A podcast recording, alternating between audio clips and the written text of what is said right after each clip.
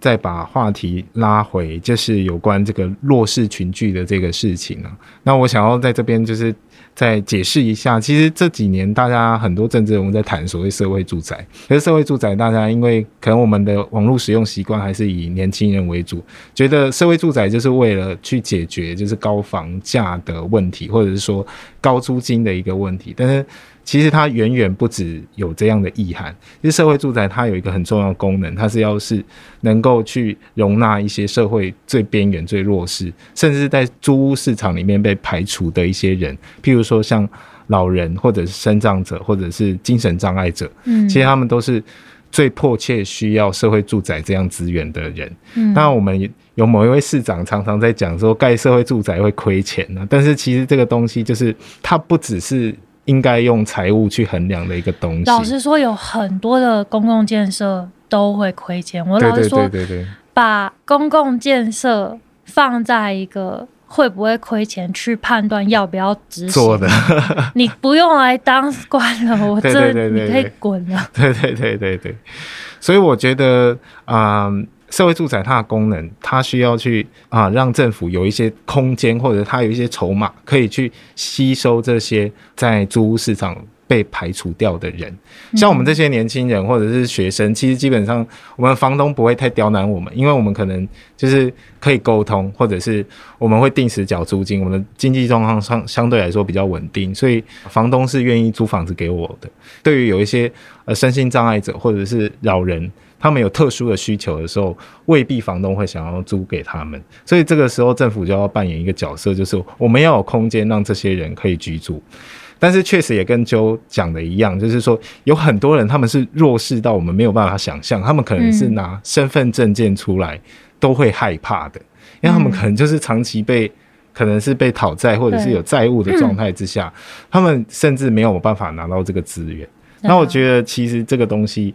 我们确实也要检讨，就是说我们在社会住宅政策的申请上面，是不是可以再宽一点？就是对于这些极度弱势的人，就是我们可能要能够包含更多的弱势者，可以使用到这样的资源。要不然，其实真的老实说，社会住宅这样的东西盖出来之后，有没有服务到真的需要服务到的人？其实有时候这个东西可能是没有的，因为其实。我自己坦诚，我我我想要申请社会住宅，可是其实我看到那一系列需要去填的表格和表单之后，我就放弃，就是我没有办法使用到这个资源。对，就是就我的观察来说，其实现在社会住宅的申请其实是相对来说比较麻烦。其实我觉得，呃，Mark 刚才讲的议题好像牵涉到两个层面。嗯，你知道处理社会住宅的会是哪一个单位吗？就是住宅处。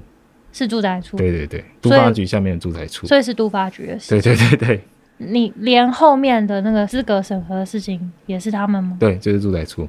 那这样的话就很难处理到你刚刚说的，就是社会弱势。对对，因为其实，在处理社会弱势的是可能是社会局，还有还有卫生局，居然对，居然是卫生局。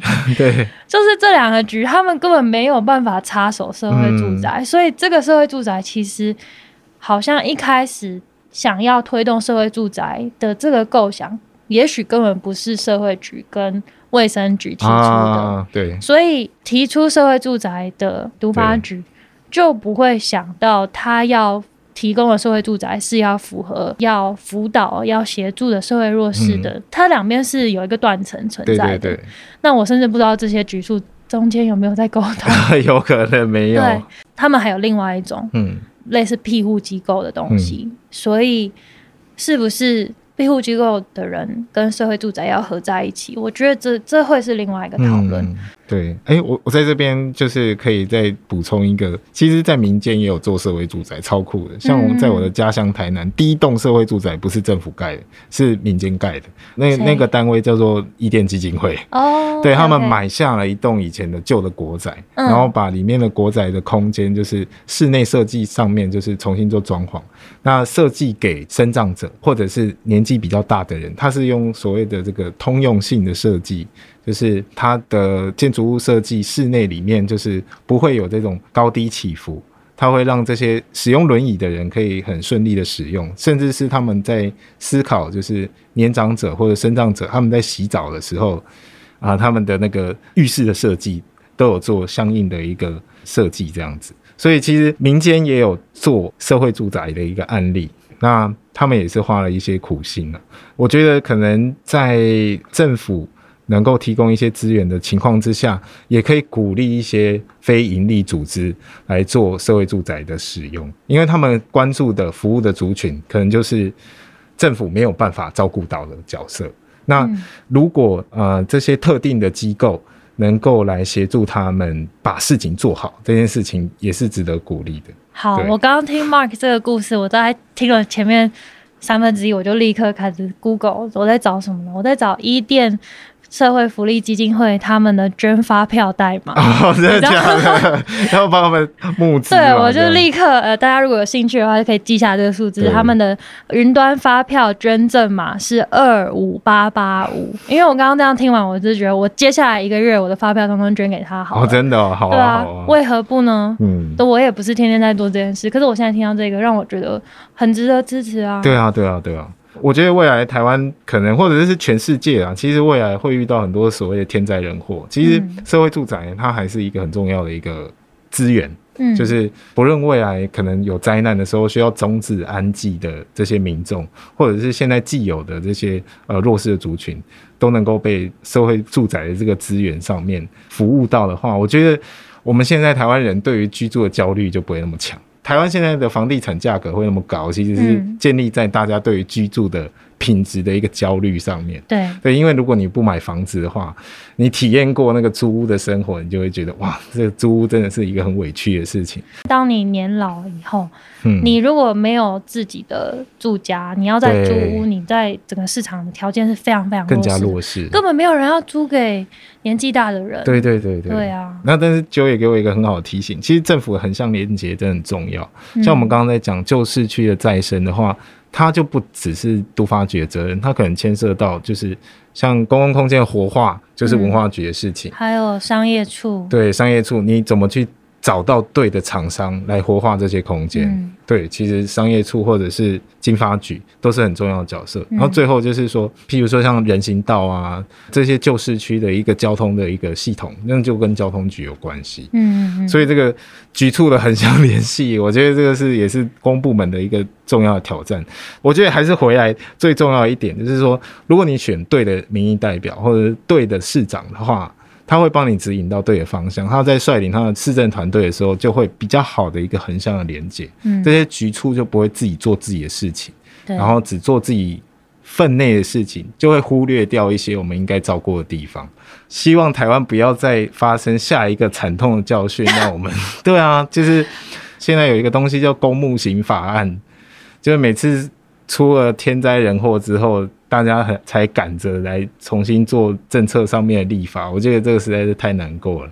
就是当我们每次都在说预防胜于治疗的时候，其实我们都在做治疗，我们真的没有想要做预防哎、嗯，对，但是我其实台湾人做得到，因为如果我们看我们这次防疫的一个成果的话，就是超前部署这件事情。你没有看到现在民意吗？那个不是被骂得很惨吗？哦，真的吗？你说陈卫福部啊，卫福全部啊，就就总觉得当有人在前面冲锋陷阵的时候，那好像就会被骂。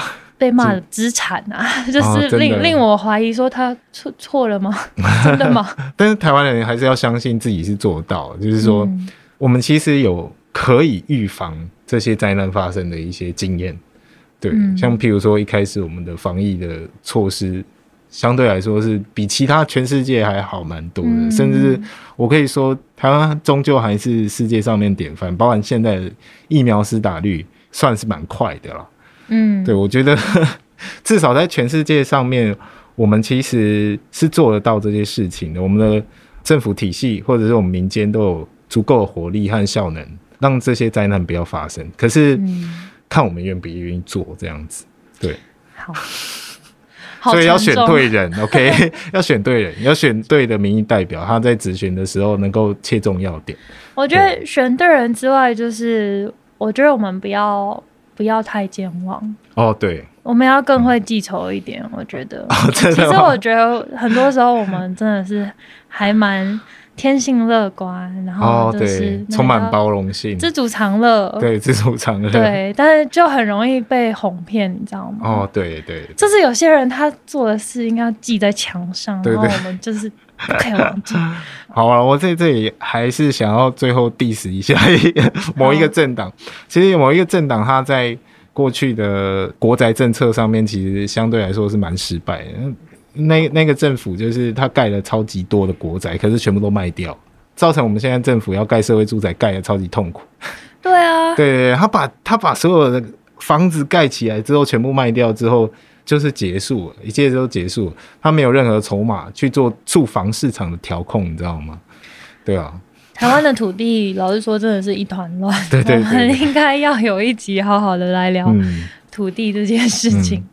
那就是希望就是在这样的惨痛经验之下，就是我们能够更加认真的去对待我们的空间，然后对灾难这件事情也可以更积极的去预防，嗯，对，然后不要再形式主义吧。